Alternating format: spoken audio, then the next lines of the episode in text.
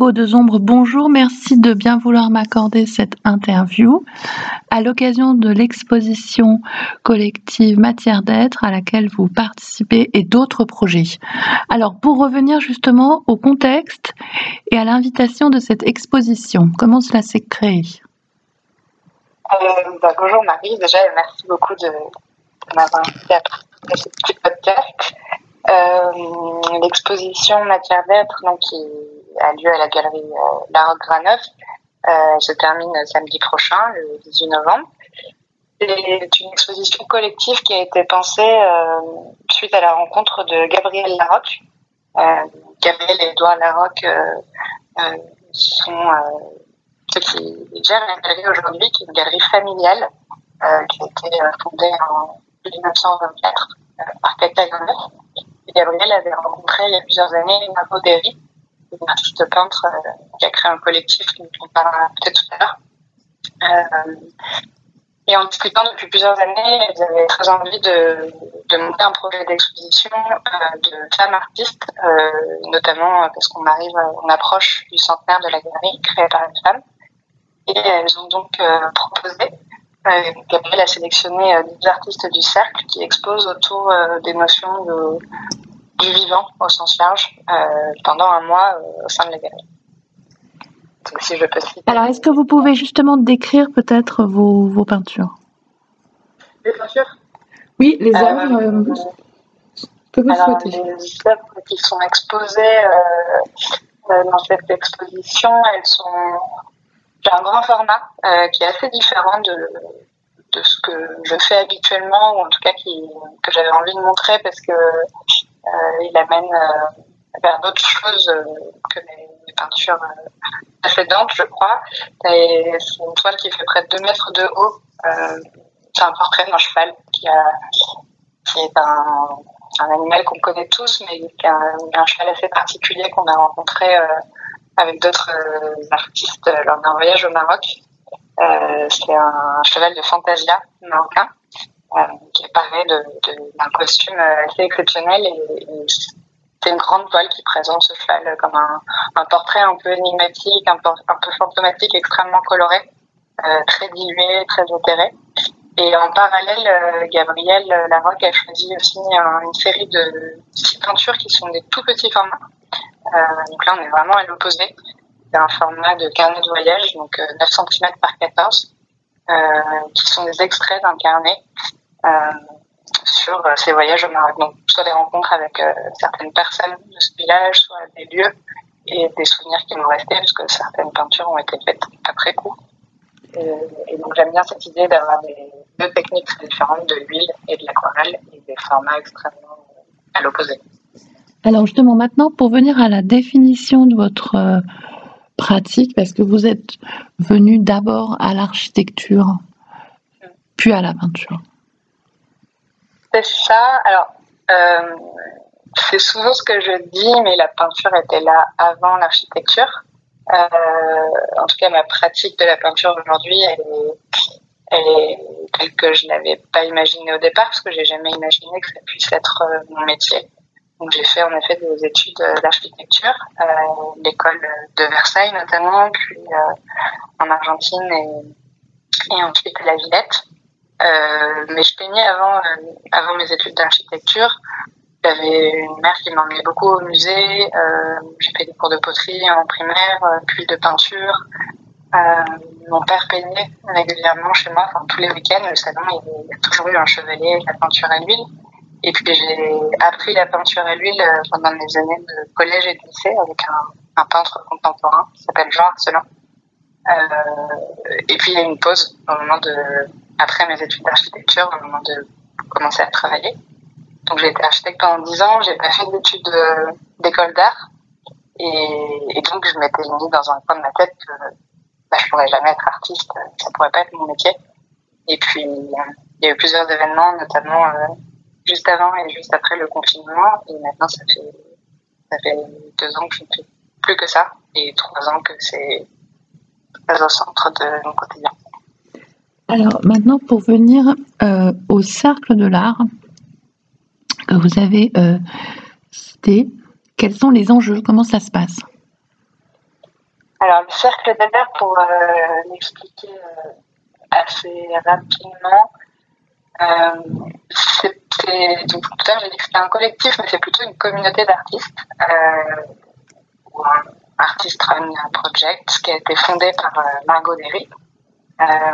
Ça faisait suite à certains questionnements qu'elle avait justement après le, Covid, quand ont émergé certaines, euh, certains systèmes d'aide pour les, pour les artistes, notamment les amis des artistes. Elle se posait la question de quel système peut être mis en place pour permettre aux artistes d'avoir une sérénité euh, financière et euh, qu'est-ce qu'on peut déployer comme outil pour avoir un revenu mensuel régulier? Aujourd'hui, on en est à la troisième saison qui a débuté cette semaine à Paris. On est 100 artistes. L'idée, c'est une année d'entraide, de soutien, de formation, de transmission, euh, soit grâce aux artistes du cercle qui sont membres, soit grâce à des intervenants extérieurs. Ça peut être euh, des personnes en charge, de la communication de la Fondation Pinot, comme un professeur d'histoire de l'art des beaux-arts. Euh, c'est assez varié. L'idée, donc, c'est de se former et d'accompagner pendant un an pour, une fois par an, de façon individuelle, euh, que chaque artiste puisse euh, lancer une vente de 20 pièces. Euh, donc ça peut être des peintures, des gravures, des photos, tout autre, tout ce qu'on veut. Et cette, vente, pardon, elle est ouverte pendant un mois et les acquéreurs peuvent faire l'achat d'une pièce sur 12 mensualités. Ils ont la pièce dès le premier versement, mais ça permet donc d'avoir un revenu régulier quand on multiplie le nombre de ventes et de créer un lien aussi, ça c'est aussi assez important plus, plus direct et plus intime entre le collectionneur ou l'amateur d'art euh, et l'artiste. Et donc moi, j'ai eu la chance d'avoir euh, une vingtaine de personnes qui, l'année dernière, ont fait l'acquisition de, certaines peintures.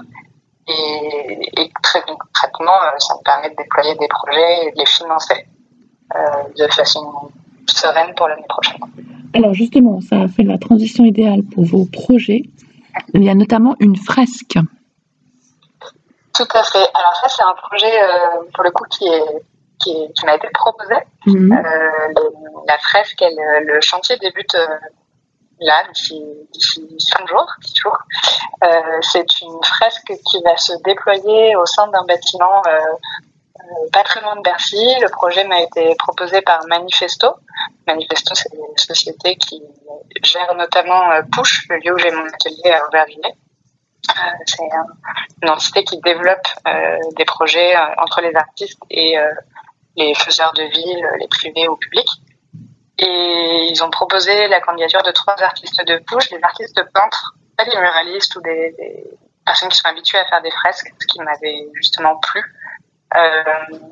Pour un, un, promoteur qui s'appelle Primonial et qui réhabilite entièrement ce bâtiment et donc du quatrième au huitième étage dans un patio qui n'est pas visible de l'espace public, on va déployer une fresque sur euh, presque 15 mètres de haut d'ici la semaine prochaine. Alors maintenant, je voulais venir à Push, euh, un petit peu le bilan que vous faites euh, de, ce, de cet incubateur, on peut dire. Alors Push, moi j'y suis depuis, depuis le premier lieu qui était à, Clichy. Mhm. Donc c'était en 2020. Mm. je crois. Mm. Euh, on était installé dans, dans une tour, une ancienne tour de bureau. Depuis, on est donc installé dans une ancienne usine des années 20 euh, à Aubervilliers. On est maintenant euh, plus de 300 artistes et penseurs, curateurs, etc. Et pour moi, ça a été quelque chose de très important parce que c'était la première fois que j'avais vraiment un atelier dédié entièrement à ma pratique de la peinture, euh, ce qui m'a permis d'expérimenter des plus grands formats, de travailler de façon plus sérieuse aussi. Euh, c'est quelque chose qui est très stimulant aussi parce qu'on est, alors évidemment, je connais pas les 350 artistes qui y a là, mais euh, on, peut parler de notre travail avec nos voisins d'atelier. Il y a des expositions qui sont organisées très régulièrement. Euh, voilà, c'est un, un, un, vivier, c'est quelque chose qui est, qui est très vivant. Après, euh, ça aussi c'est limite parce qu'on est très nombreux, donc euh, c'est, pas un projet euh, collectif qui a été créé par des artistes, mais c'est un projet de lieu très ouvert. Euh, et donc, euh, pour moi, ça c'est quelque chose de c'est mm. important aujourd'hui. Maintenant, pour conclure sur votre expérience au Maroc, euh, autour notamment des carnets qui vont être exposés et des broderies aussi. Oui, euh, et ça peut faire le lien avec une autre euh, actualité mhm. qui, aura bientôt lieu. le Maroc, c'est aussi lié au Cercle de l'Art. Margot Derry organise une résidence depuis plusieurs années qui s'appelle Massa Stories qui a débuté avec l'idée d'inviter des artistes régulièrement, euh, une fois par an, pour peindre les grottes des pêcheurs en contrebas du village. Et l'hiver dernier, pardon, elle m'a proposé de la rejoindre avec Caroline Dervaux, qui elle justement fait beaucoup de très grandes fresques. Elle euh, avait pour projet de repeindre tout le village avec euh, les habitants du village. Et elles m'ont proposé de réaliser une fresque au sein de l'école dans la cour. Donc c'est un projet que j'ai fait sur cinq jours au mois de novembre. J'y suis retournée ensuite euh, quelques mois plus tard pour travailler avec euh, quatre brodeuses. Euh, donc Margot a créé une, unité de broderie euh, pour aider ces quatre femmes. Je crois qu'elles sont huit maintenant. Des femmes qui ont la particularité de pas avoir de mari et donc elles n'ont pas d'autonomie euh, financière puisqu'elles ne travaillent pas.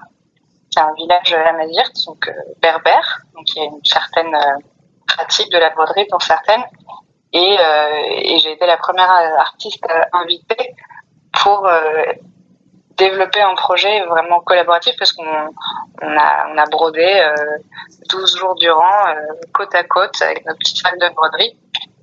donc j'ai réalisé trois broderies qui ont été présentées justement dans le cadre de la vente l'année dernière du Cercle de l'Art. Et, cette année, j'y retourne d'ici 15 jours pour cette fois faire un projet de livre autour euh, de ce que j'avais débuté euh, dans l'école, parce que le village est situé dans une réserve ornithologique euh, assez incroyable et j'avais envie de, de mener un projet plus pédagogique avec les enfants. Et, et ça, voilà, ça c'est un projet que je peux faire grâce au ventes du cercle aussi, parce que pour le moment il sera autofinancé.